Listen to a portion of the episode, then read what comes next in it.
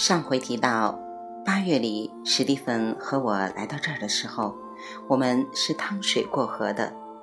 经过对岸的几座农舍，在一条岔谷的入口处，我们找到了船夫的茅屋。当时船夫三十七岁，他在十七岁的时候出家当了道姑，三年后他转到佛教门下，在丰德寺。和草堂寺过了五年，后来他曾经试过住观音山，但是差点饿死了。过去的三年里，他一直住在我们遇见他的时候他住的那座小茅屋里。他说他可以用采药卖的钱买他需要的东西。我想，除了当地的农民，以前可能从来没有人来看望过他。谈起他的生活和修行，他几乎要哭出来了。他很孤独，而且他的屋顶漏雨了。他说：“如果你还很执着，如果你还没有看破红尘，你就不能住山。山里的生活很苦，但是，一旦你看透了这个世间的虚幻，苦也就无关紧要了。”唯一要紧的事情就是修行。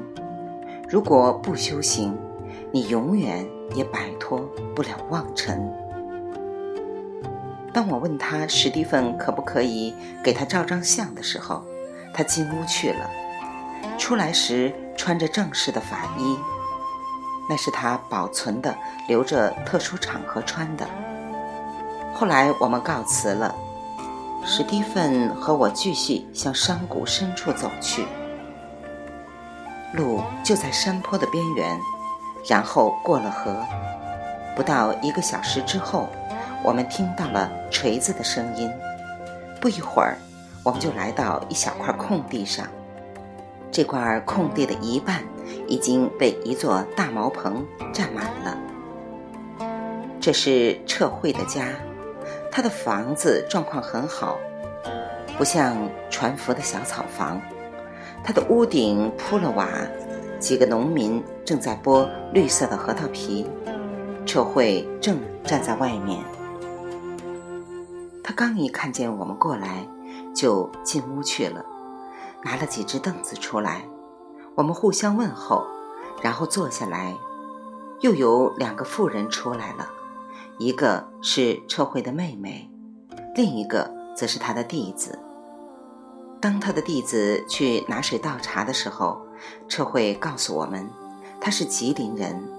二十世纪五十年代的时候，他跟家里人一起来到这一地区，他们是来修通向西部的天水和兰州之间的公路的，后来不在那儿了。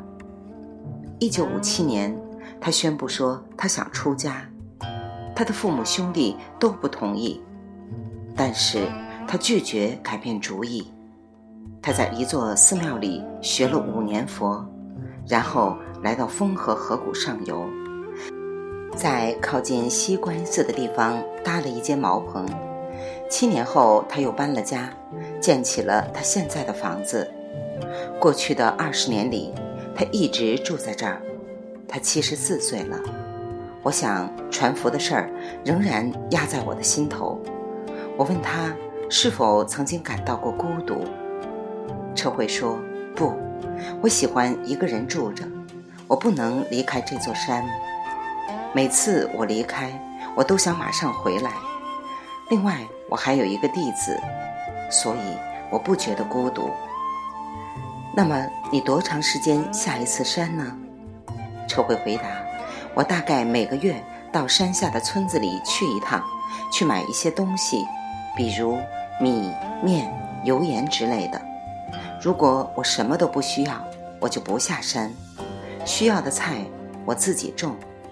整个冬天光吃土豆，夏天我每天都在菜园子里劳动。通常总有东西可吃，如果没有，我也不着急。”我又问：“你从这一代其他的出家人那里得到的帮助多吗？”智慧说：“不，我们靠自己。如果我需要钱，我家里会想办法帮助我。现在我妹妹正来看我，快三十了，我俩才头一次见面。她在沈阳给一家贸易单位干了三十六年，今年早些时候终于退休了。他现在生病了，想在死前来看看我。现在他到我这儿已经一个月了。我们需要的东西不太多，我们每个月花钱不超过十至二十块钱。我们很节俭，比如说，我们一个月只吃两斤油。还有，我们有四棵核桃树，有的年头，我的核桃能卖一百多块钱。过去的这两天，这些农民一直在帮我收核桃。我又问他：“你修行的时间多吗？”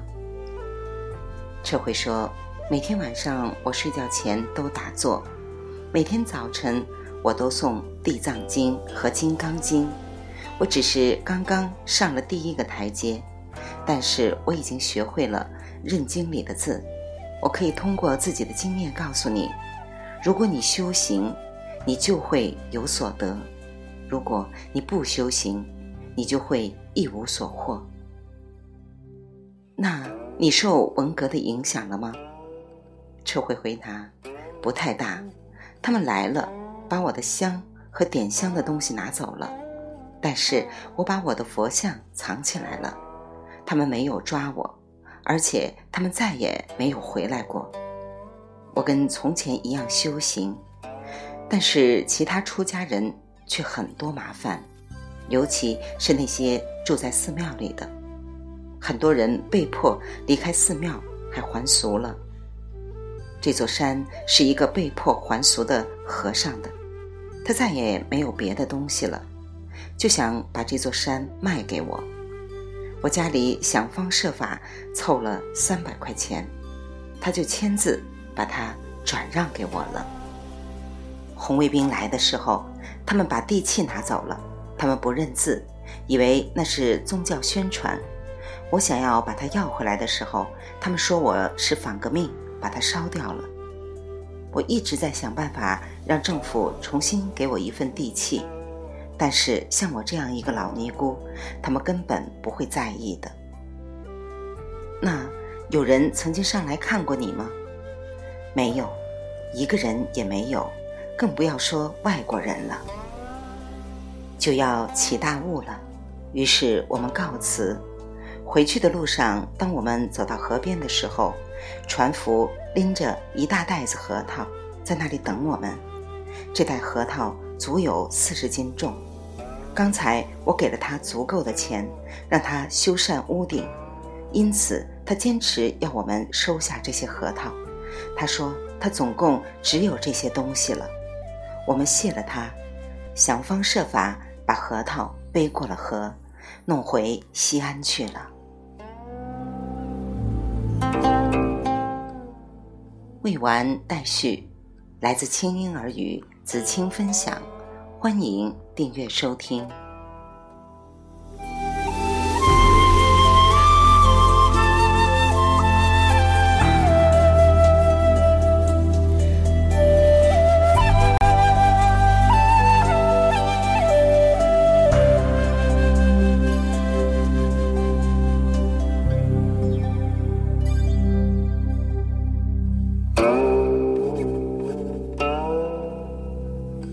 love.